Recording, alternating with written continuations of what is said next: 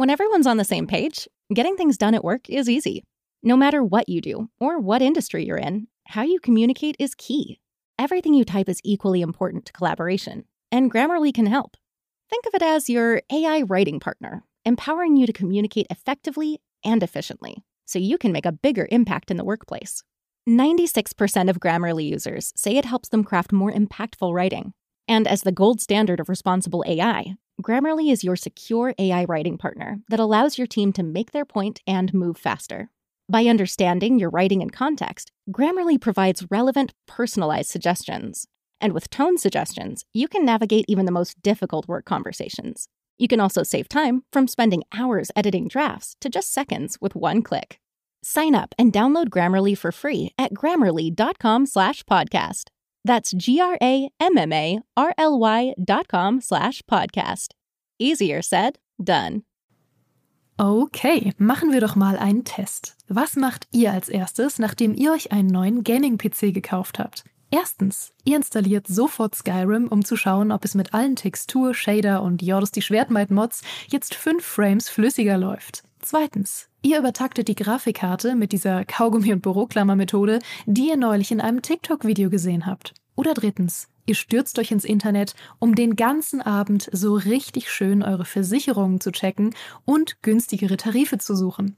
Die richtige Lösung ist natürlich erst eins, dann zwei, dann Krankenhaus und dann drei für eine bessere Krankenversicherung. Aber so weit muss es gar nicht kommen. Es gibt schließlich Clark. Mit der Clark-App behaltet ihr den Überblick über all eure Versicherungen und könnt euch jederzeit günstigere Tarife empfehlen lassen aus tausenden Versicherungen, die Clark für euch vergleicht. Damit Clark Verträge für euch kündigen und abschließen kann, erteilt ihr der App ein sogenanntes Maklermandat. Eure Verträge gehen dann von euren alten Maklerinnen oder Maklern an Clark über.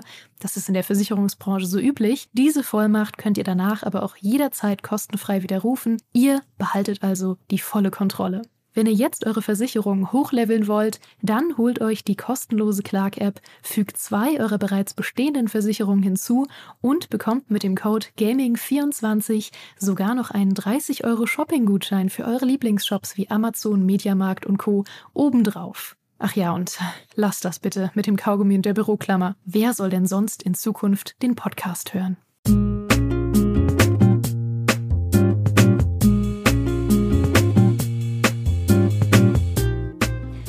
Diablo 4 ist im Juni endlich erschienen und hat sich hervorragend verkauft. Hin und wieder liest man aber auch Kritik auf Reddit und Co. Und das ist doch der perfekte Moment, um sich zu fragen, wie läuft es eigentlich mit dem Spiel und was plant Blizzard für die Zukunft, unter anderem für die gerade angekündigte Season 2. Darüber darf ich hier auf der Gamescom 2023 in Köln mit hochrangigem Besuch sprechen. Ich darf begrüßen Rod Ferguson, den General Manager für die Marke Diablo bei Blizzard. Rod, Thanks for joining us. Thank you for having me. Und Chris Wilson ist noch mit dabei. Er arbeitet als Associate Production Director an Diablo 4. Chris, thanks for joining us as well. Thank you for having me. Rod, how should players approach Diablo 4? What kind of expectations should they have getting into the game? Oh, uh, I mean, new players should like Diablo is all about sort of this ultimate power fantasy. You know, it's this idea of going in and, and just wanting to grow in power. Like, what I love about Diablo stories is they're not a chosen one story. It's not you're the hero from the very beginning. You know, you start off as a wanderer in the woods, and you, you go from that to be the person who ultimately, you know, tries to fight off evil in Sanctuary. So, you know, one of the big things for us on Diablo was trying to make a game that was approachable by all players. You know, people who are core who played for the last 26 years and and people who've never played before. So that idea of like we put a lot of work on the onboarding and the prologue, the fact that you can play on console or you can play with controller on PC. Mm-hmm. Um, just and all of our accessibility options like we tried to make it a, a smooth on ramp but one of the things i try to when i talk to new players i try to it's very easy to get distracted in diablo 4 there's so much going on like all the side quests and local events and everything but I, if you can get through that story, like the story, it's our best story we've ever had in a Diablo game, and it's, a great campaign. And all the all the side quests and all those events will be waiting for you when you get to the other side of the story. So try to stay on the main quest. You, you can mix and match which act you play in whatever order you want to play it in. But if you can get through that first campaign and then let that open world open up for you, it's amazing. Mm-hmm.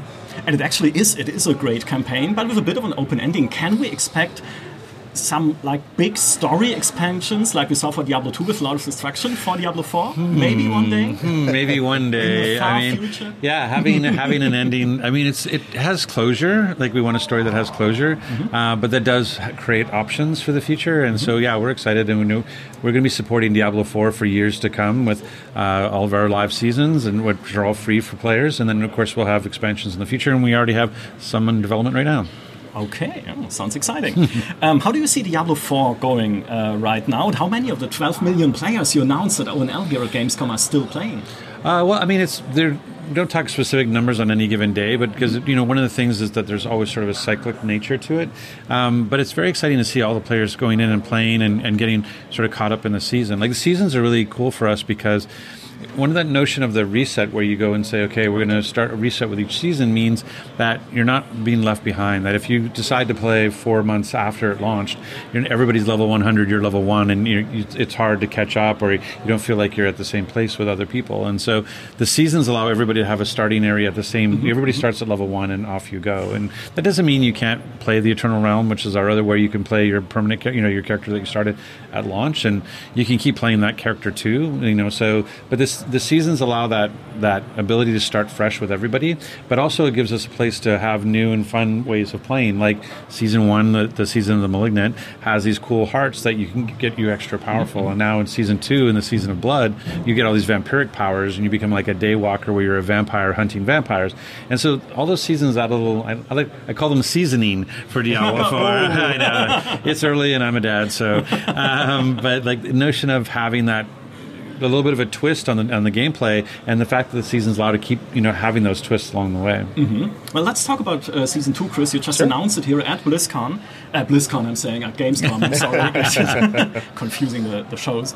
Um, what is your design approach when designing, or your design philosophy when designing seasonal content, especially if it comes to end game content you're going to add in the future?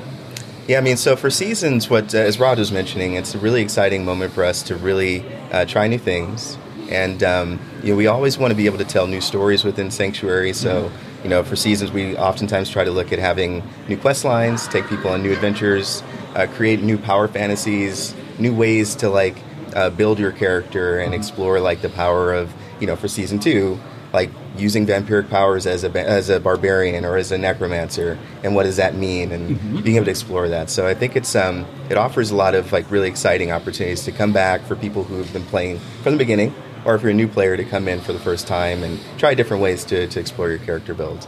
Uh, in terms of philosophy, uh, again, it's just there's no set template. You know, each uh, season we really just want to look at how can we you know drive engagement, bring new new ways to delight our players, uh, and surprise them in ways that maybe they didn't expect. Yeah, our, our design director, um, uh, Joe Shely, talks about like the promise that you have with a Diablo game is that you as a player are going to get to hack and slash your way through hordes of demons.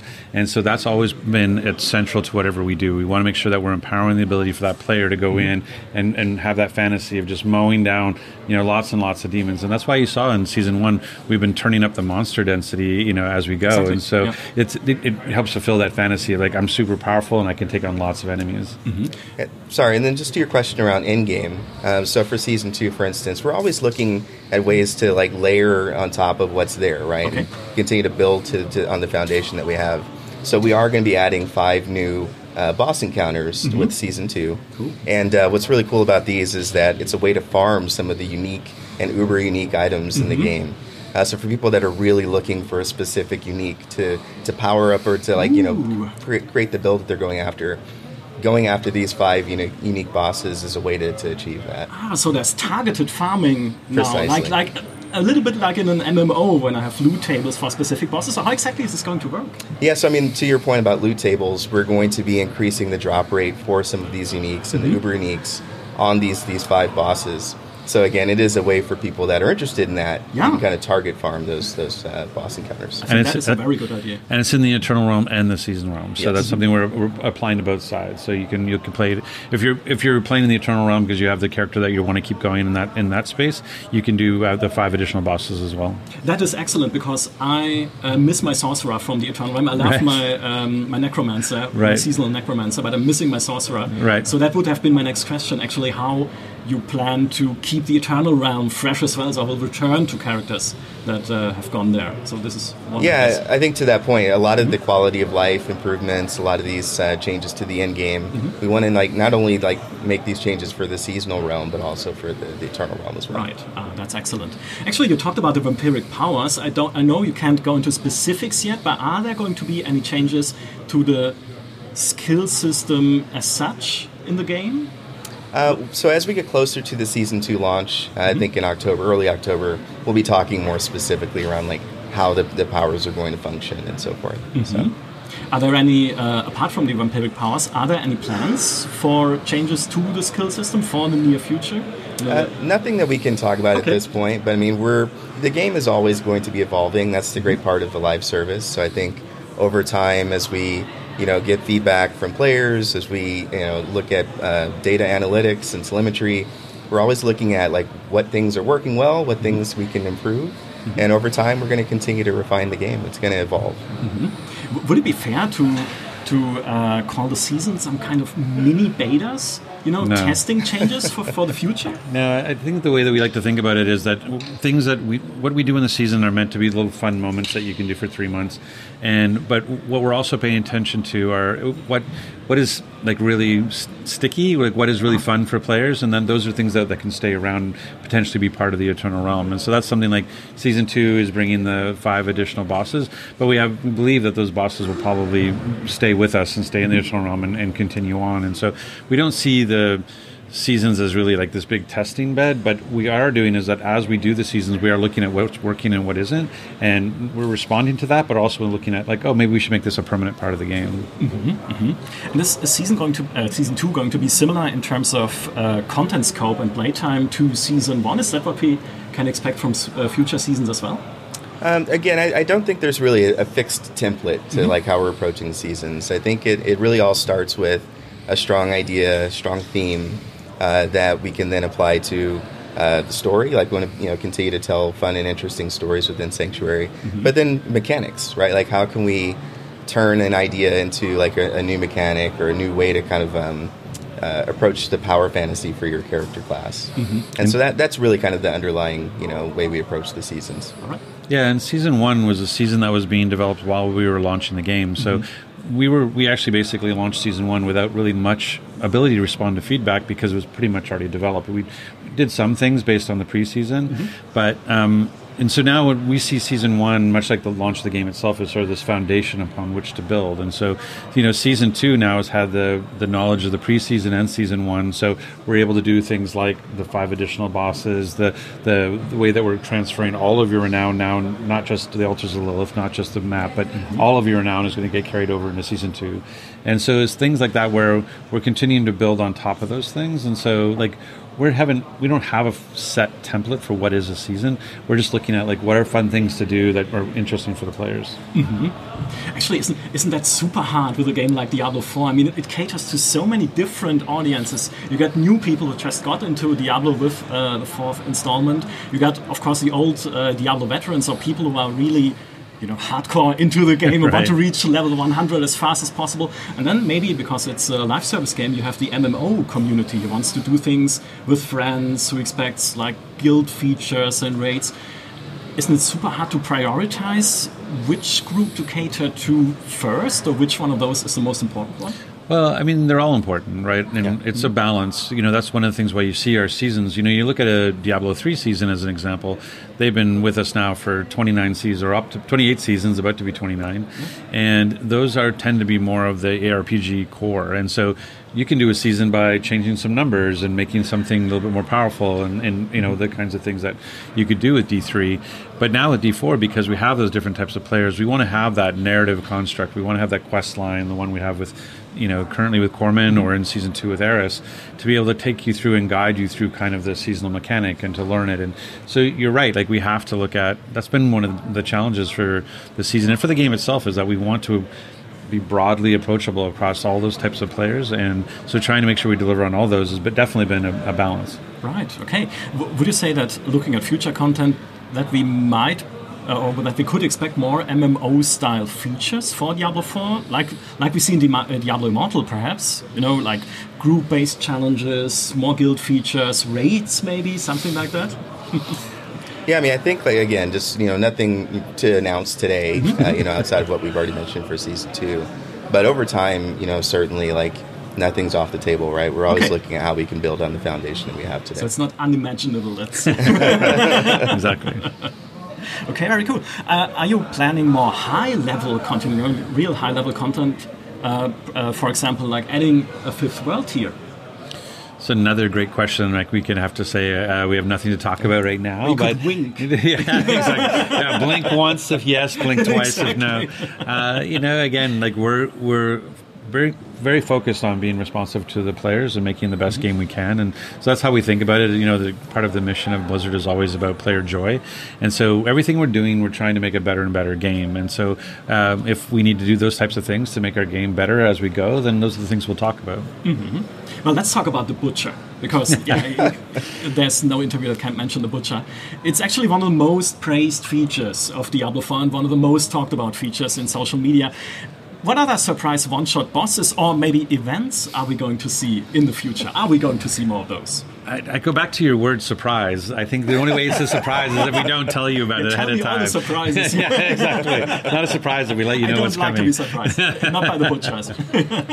Uh, but our blog uh, has numbers, right, Chris, in terms of like how many kills the butcher has. And Yeah, I believe he's uh, slain, and uh, I, my numbers might be off, but if my memory serves, is like 30 million players have been taken out by, by the butcher.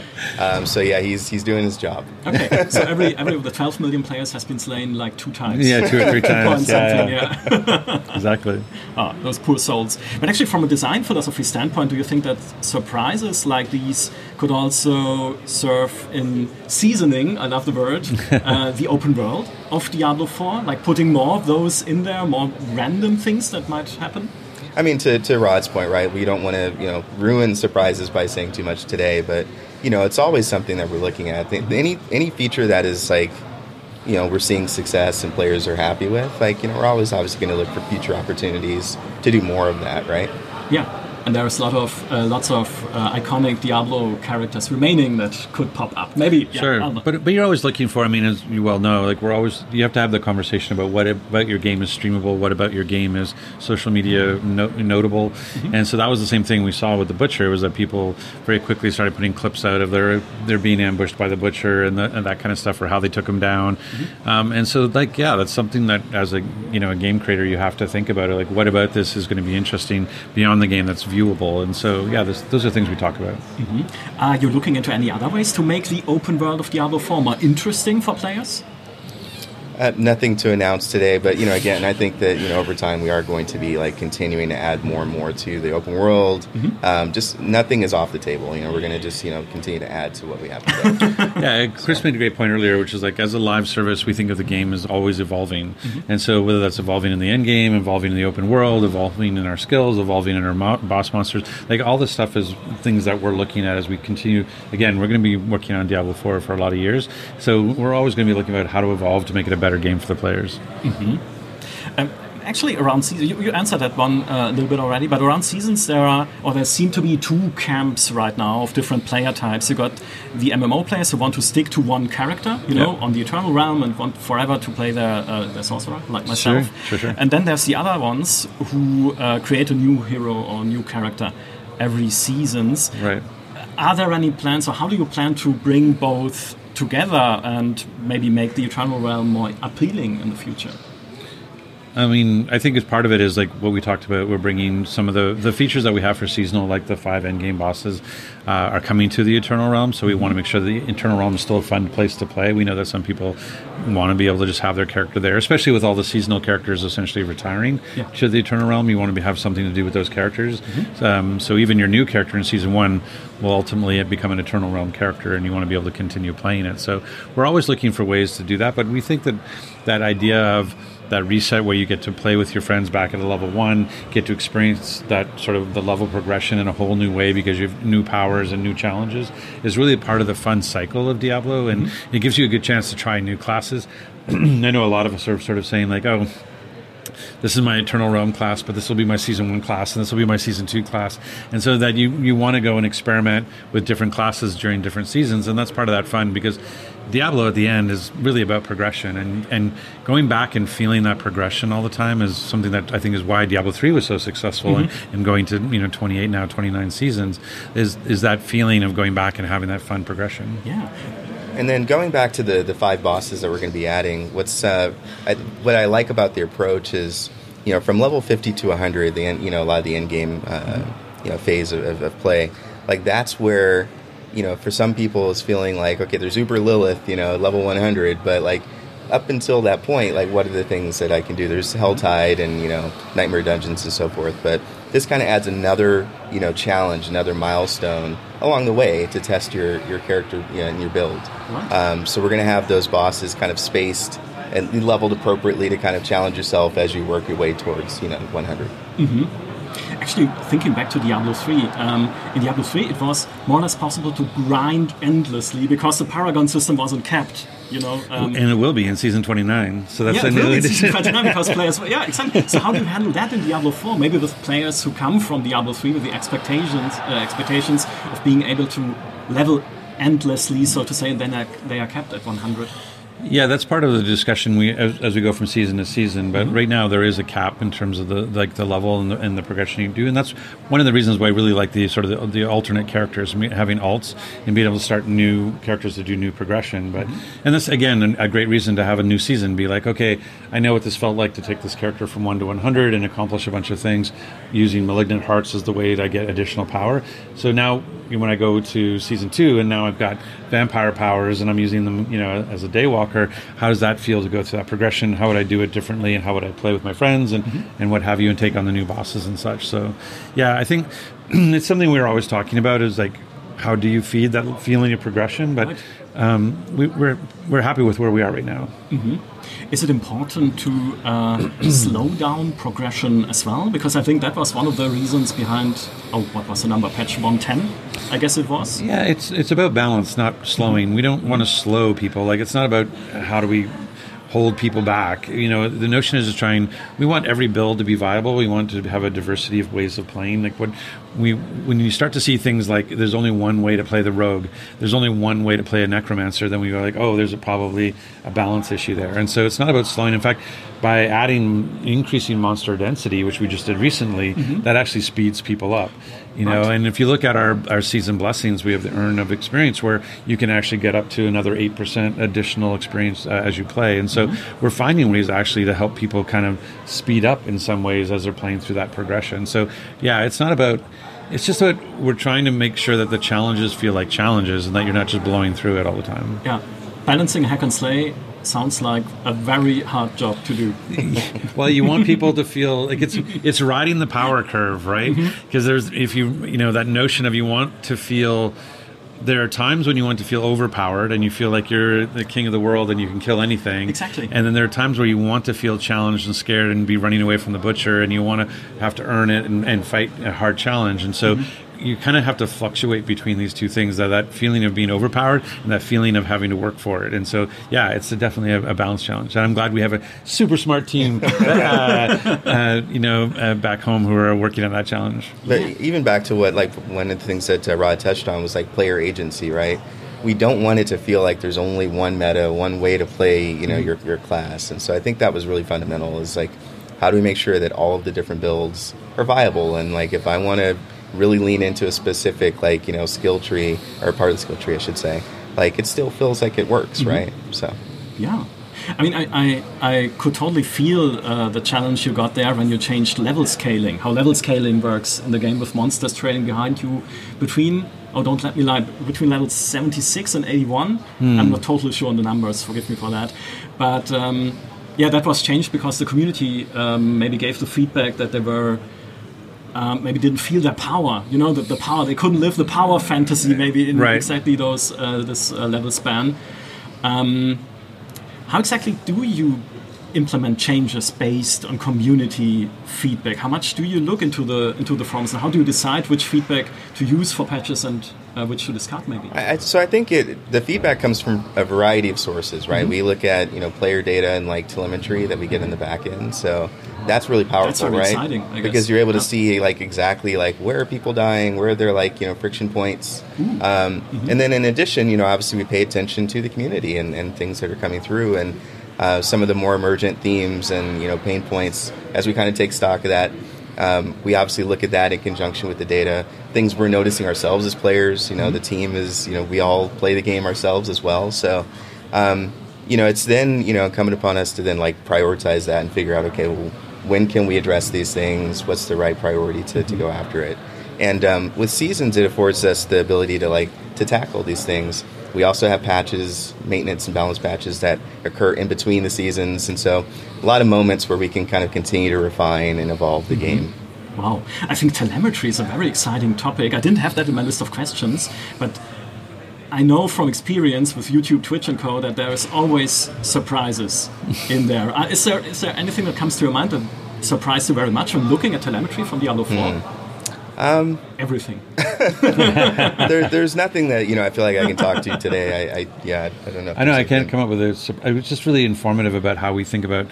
Again, when you're knowing about, we do things like how, like a rate of kill kill rate, like how many kills per second or per minute, and how you think about like what the expectations are for the team about how many people should get to a certain place in a certain amount of time, um, and it, so getting all that information because sometimes things if you're by yourself and you're playing in your room, you feel a certain way, but that may not actually be what's happening. And that's why it's always great to get both sort of the what we say the quantitative, the data side, as well as the qualitative, uh, that, that talking to them. And so whether that's listening to them on X or on uh, Reddit, or it's actually we do surveys and we'll go out and say, hey, we noticed you're this type of player. Talk to us about that. What is that? Why are you playing that way? Or what is it? You know, what, what's going on? And so we're able to take both the quantitative and the qualitative, and sort of, and then we sort of look at like what's short term, what's medium, and what's long term in terms of responsiveness. And so things that are short term, you know, we can react very quickly. We added a fifth sta- stash tab as an example.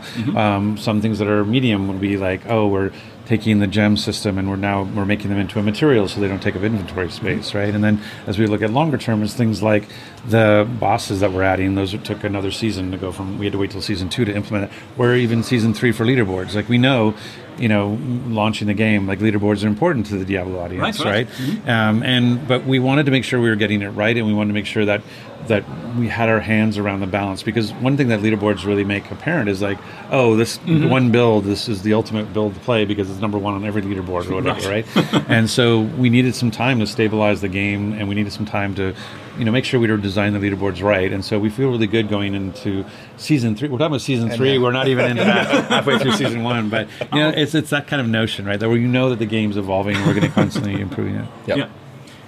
So I- I'm writing down season three now. No, we knew that was, that was going to happen every three months.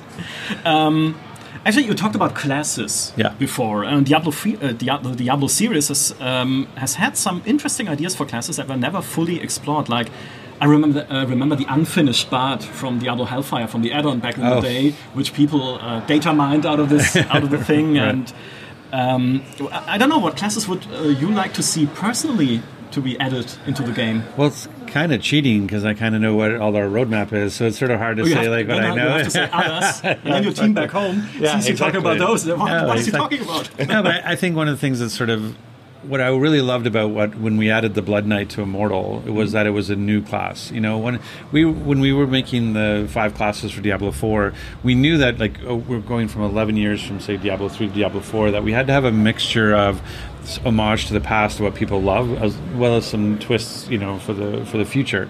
And so that was sort of the same way we approach classes. You know, the the rogue is a little bit of assassin, a little bit of Amazon, a little bit of demon hunter, and you get the rogue, right? So there's a lot of kind of winks to the past. And I think I don't know what would excite me is just having, much like the Blood Knight, is just having something wholly new again. So what? Um, not talking about specifics, I know, but what kind of uh, philosophy does the team have when choosing a new class? How should it fit in there? You know, is it? It's play styles. Like that's when when when they. I, we're not designers, um, so it's hard. I don't want to speak for the design team, but I, I would say, like, I know when we talk about the five classes, it was really about understanding again not only like fan favorites and that homage to the past, but also it's like what are the kind of dominant play styles. It's like, oh, there's a long range play style. That's why you have sort of the archery side of the rogue. There's also agility based melee, which is the, the, the dagger side of the mm-hmm. rogue, right? And then you have companion builds, and you have this transformation builds and you know, magic builds, and so you sort of look at sort of what are the different play styles and how do people want to experience it, mm-hmm. and that's they put a lot of thought into that, and then when you look across the matrix, you're like, what are we missing? What what style do we not have yet? And so we sort of look into those areas. Ah, okay. Sounds exciting. I'm looking forward to seeing what you're going to do there. Um, and actually, this is already my last questions, um, last question or the last topic I would like to talk to, uh, to you about. There are around 200 affixes which can roll on items right now in the game, but if I have no idea which ones will help me to get better, what can I do? How, how can you help me? um, I, honestly, I think that's the, the beauty of the game is that you can you can try things out, right? You can change you know your play style. You don't have to st- like stay with something which you mm-hmm. started, right? So I, I know for myself when I first started out with the Necromancer for season one, you know, at first I started going down like you know corpse tendrils and trying like you know builds around that, and then I later went to you know more of like bone, you know, some of the bone skills mm-hmm. and so forth. So it, it kind of affords you that flexibility to test things out, try it, see what feels good for you as a player and then you know you kind of pivot accordingly. Mm-hmm. Uh, so I don't think that there's only like one way or that you're kind of like pushed into playing certain ways. You can try all of it. Yeah. I think for a new player, there's a lot of resources out there, and so there, it's great. There's like a lot of great sites that have guides that will help you and say like, because I think there's a difference between whether you're playing for fun or whether you're optimizing, you know. Mm. And so if you're playing for yeah. fun, yeah. there like a lot of my necromancer that I started, I chose not to do a meta build. I wasn't going to follow any guide. I just wanted to go make a Thorns necromancer, and I made it myself. And I, I didn't go look anything up, and, and I just had fun. Having, and, but I knew that it was going to be, it might have a ceiling on it because I wasn't necessarily maximizing mm-hmm. or min maxing mm-hmm. like RPG players like to do. So, what I suggest for new players is like chase the fun initially. Like you have a lot of time, you know, because really it doesn't really things aren't really starting to be permanent-ish until you get to tier four. Like until you get to world tier four, you're going to change your weapon, you're going to change your gloves, you're going to change your helmet. Like everything is very fluid, so mm-hmm. don't get too attached to it. You just optimize for the moment and like what and what's fun for you. And then as you go, once you get to tier four, then you're like, oh, I got an ancestral. I might actually hold on to this for a while. Maybe then I'll start to care and look for particular affixes on it. But mm-hmm. I do have a couple that I always look for on pants. I always look for more potion slots. so like I've got I've got twelve right now on my Druid, he's 12 of 12. And on boots, I always go for more max, more max evade slots, so I can get like three evades without having to do cooldown. So if you're, those are the two I'd always recommend: potions on pants and evade slots on boots. but what's interesting is like you can get a unique or something that ultimately, like it can completely change your perspective on how you build your character. Right? Oh yeah, no, that's exactly and what so, like my my Necro Thorns build, like with a razor plate, which yep. is a unique chest plate that mm-hmm. gives all this you know thousands of thorns. Like my build wouldn't be my build without that unique, and so we know that that people want to chase after these sort of build defining you know pieces of gear so that's why we're really excited to bring those five bosses again in season two because now you can go like oh i'm looking for razor plate or i'm looking for you know tempest roar and then i can go and target that on those bosses mm-hmm, mm-hmm. and i think the advice you just gave is one i gave to players as well have fun with the game Yes. yes. You know, don't don't try uh, from the start to min max things and go for the most efficient build. I know that I myself am a very efficient player going into the high levels because sure. that's how hack and slay players are. Right. We want to be efficient in monster slaying. That's right. our job. Right. Um, but until you get there, just play around.